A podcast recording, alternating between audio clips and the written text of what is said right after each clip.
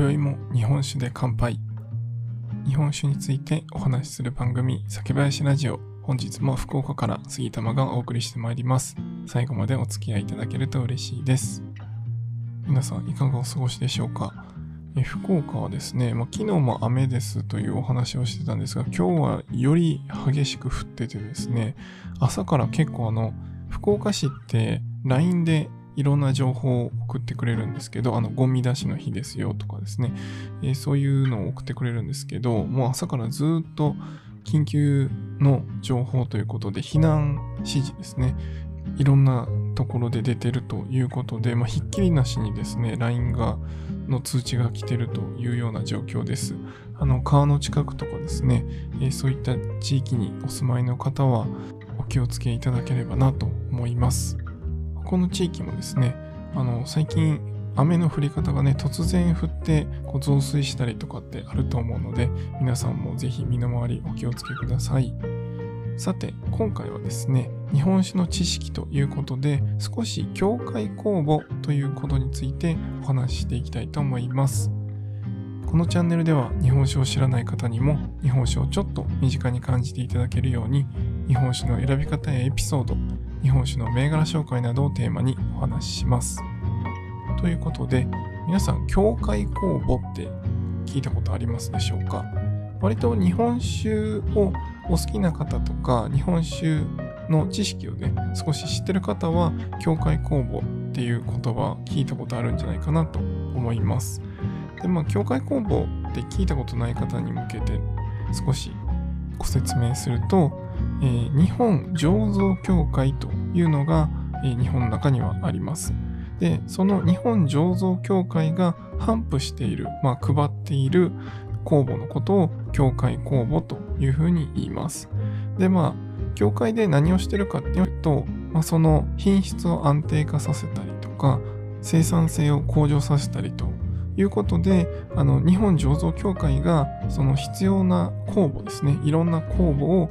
保管してですね、ま、必要なところにアンプルって呼ばれるガラスの容器に入れて頒布するということをやっています。で、この日本醸造協会に保管されている公募のことを協会公募というふうに言います。で、日本酒で使われる協会公募は一番小さい数字で今回ご紹介しようと思っている6号公募というのがあります。もともと1から5号まで公募もあったんですけど、あの現在は使われてないということで、えー、ちょっと昔までは使われてた公募になります。で、現存する、まあえー、代表的な日本酒の協会公募というのの一番古いのが6号公募という公募になります。で、6号公募というとですね、まあ、日本酒好きの方はこうもうピンとくる銘柄があるかなと思うんですが、秋田県の荒政酒造さんのナンバー6という銘柄が、まあ、この協会6号公募で一番有名なんじゃないかなと思います。で、まあ、そもそもなんでナンバー6という銘柄が生まれたかというと、まあ、この協会6号公募というのに由来します。で、この協会6号公募っていうのは、もともと荒政酒造さんで見つかった公募なんですね。で、まあ、荒政酒造さんでもともと日本酒造りをしていて、まあ、蔵付き酵母って呼ばれたりするんですけど、その蔵の中にいる酵母で昔は日本酒を作られていました。で、まあ、その中から分離されて発酵力が強くてですね、まあ、日本酒に適している酵母っていうのを協会が保管していて、えー、他の酒蔵さんとか、まあ、全国の酒蔵さんに、品質の安定化とか生産力の向上ということで頒布するというようになっています。で、まあ、あの、もともと荒政で使われていたところなんですけど、まあ、あの、佐藤さんという方が今、蔵元で、えー、社長されている方なんですけど、まあ、佐藤さんが、えー、日本酒の世界に戻ってきた時もともと日本酒の世界にいなかった方なんですけど、えー、そこから日本酒に目覚めてそして蔵に戻ってきて自分たちのお酒をもう一度見直すとという時にやはり使うのは荒政から見つかったこの6号酵母を代表的な酵母として使うべきだろうということで教会6号酵母を使った酒造りが始まったということですね。で、まあ現在ですね、この2021年、今年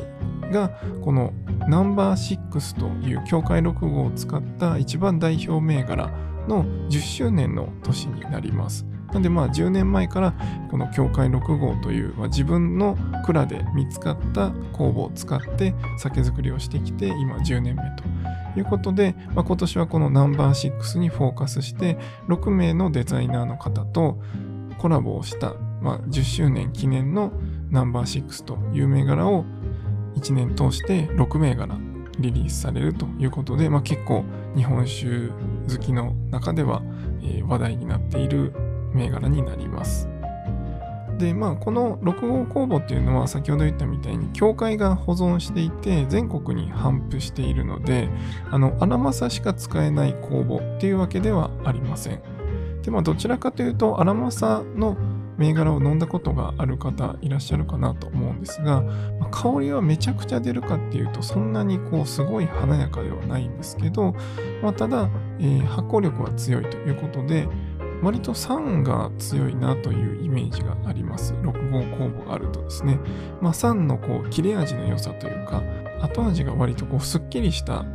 イメージになるものが多いのかなと思います。この6号酵母が入ってる銘柄はですね。まあ、それはあの、他の酵母どういうのを一緒に使ってるかとか、まあ、酒米によってももちろん違うので、一概には言えないんですけど、まあ、6号酵母を使っているものは割と後味がこう酸でいい感じに切れていくバランスのいい酵母なのかなという印象があります。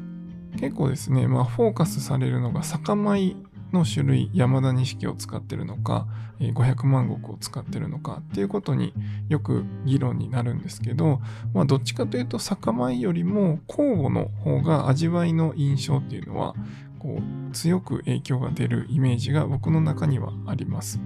やっぱり香りだったり酸味だったりそういった成分っていうのは酵母の発酵してる途中で出てくる成分になるので、ま、やっぱりそういったニュアンスそういった味わいっていうのはこの酵母によっていろいろ特徴が出てくるのかなと思います。なので酒蔵さんもどういう手質にするのかによってこの酵母っていうのを使い分けていくという風な形になります。まあ、全ての銘柄にどの酵母を使ってますっていうふうには書かれてないんですけど、まあ、ものによってはですね、裏ラベルのところにどの酵母を使ってますとか、えー、書かれているものがありますので、ぜひですね、気になる方は日本酒のボトルの裏ラベルの方を見ていただいて、まあ、精米場合とか原料とか書いてあるんですが、まあ、そこに酵母っていうところに何々で書いてあるかどうかっていうのを見ていただければなと思います。特にさっき言った荒政酒造さんは本当に全て開示されてますので、裏ラベルぜひ見ていただいて、まあ、いろんな情報とか、あとはどういう風に作ってますっていうところとかも、えー、結構細かく書かれていたりするので、そのあたり裏ラベルでも楽しんでいただければなと思います。今回は境界公募のお話、そしてナンバー6に代表される6号公募についてご紹介しました。ぜひですね、そういった酵母の違いっていうのもたまには裏ラベルを見て楽しんでいただければなと思います。今回は以上にしたいと思います。酒ピースお酒のご縁で人がつながり平和な日常に楽しみを。お相手は酒林ラジオパーソナリティ杉玉がお送りしました。また次回の配信でお会いしましょう。良い夜をお過ごしください。